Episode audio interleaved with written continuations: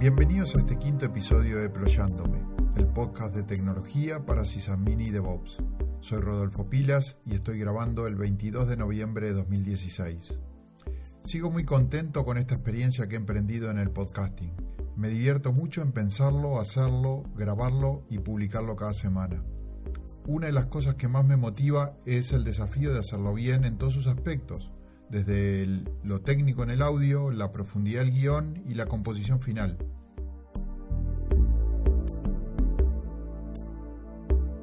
También sigo expectante las métricas de aceptación que está teniendo entre ustedes, los escuchas. Durante la semana pasada mantuvimos un promedio de 8 a 10 escuchas diarios. Seguramente comparado con otros podcasts son unas estadísticas muy humildes, pero me tienen muy contento y conforme. Así que gracias por suscribir este podcast en Evox, iTunes o Teacher.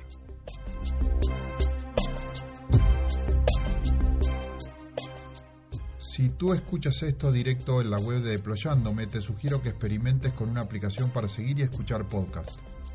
Que aproveches recorrer el mundo del podcasting. Recuerda que el podcast es una radio a demanda y tú puedes seleccionar tus contenidos y tus momentos para escuchar lo que te interesa. Así que agradezco a todos ustedes, escuchas y seguidores en las redes sociales, en Twitter en arroba deployándome y en los catálogos de podcasting.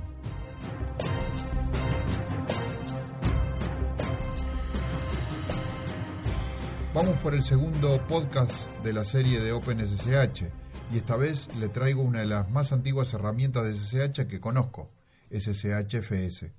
Fue en el 2006, hace ya 10 años, que escribí un artículo en mi blog pilas.guru al que puse el aparatoso título de SSHFS La Puerta de la Libertad. En ese artículo contaba que había recibido mi edición de la revista Linux Journal, que mantengo hasta el día de hoy, con un artículo que había llamado mi atención titulado SSHFS Super Easy File Access over SSH. Y es así, SSHFS es una herramienta muy útil que ha significado para mí la posibilidad de ampliar el alcance de mis aplicaciones locales al conjunto de servidores remotos. SSHFS permite montar, es decir, presentar en el file system local un file system remoto mediante una conexión SSH. Entonces SSHFS es un cliente de OpenSSH para montar un file system remoto, y como todos los servidores GNU Linux soportan el protocolo SSH, es muy fácil utilizarlo sin que sea necesario ninguna configuración del lado del servidor. Del lado del cliente, es tan fácil como hacer una conexión SSH. Una vez que tienes montado el file system remoto en tu equipo local, puedes abrir tu navegador de archivos preferido tu editor de texto o una aplicación que quieras para moverte y acceder y modificar los archivos remotos. SSHFS está basado en el conocido Fuse, cuyo nombre deriva de File System y User Space, que es un framework para File System en el espacio de usuarios de Linux. Entre las características más relevantes de SSHFS está el ser multithreading, es decir, que permite más de un request a la vez al servidor.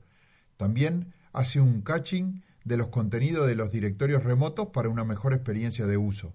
Otra cosa muy interesante de SSHFS es que reconecta ante una caída. Bueno, el cliente SSH reconecta también. El uso de SSHFS, como ya dije, es muy simple, casi igual que establecer una conexión SSH, pero con la sintaxis de mount, o sea, SSHFS y dos parámetros. El primero, el usuario arroba servidor de destino dos puntos tal cual una conexión SSH. El segundo, el punto de montado local, por ejemplo, barra MNT.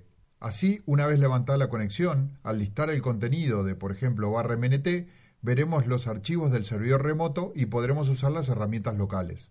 Para desmontar se puede utilizar la interfaz gráfica o directamente el comando mount. Aunque en mucha documentación vas a estar encontrando fusermount-u para esta tarea que era lo que se utilizaba en versiones previas del comando mount. A partir de que conocí SSHFS, lo he preferido utilizar frente a otras opciones como Secure FTP o incluso el propio comando SSP de Secure Copy. Por ejemplo, para pasar los archivos que descargo en mi servidor torrent que tengo corriendo en el Raspberry Pi de mi casa, utilizo SSHFS. Así lo explico en un artículo que titulé Raspberry Pi como cliente torrent y que publiqué en mi blog en el 2013. SSHFS es muy bonito y útil, como ya te estarás dando cuenta, pero tampoco es un reemplazo de los sistemas de servidores de archivos tradicionales. SSHFS es muy costoso para utilizar como sistema de file system remoto en ambientes de producción de forma continua. Por un lado en CPU, pues está cifrando todo el tráfico, y por el otro lado en la optimización del ancho de banda.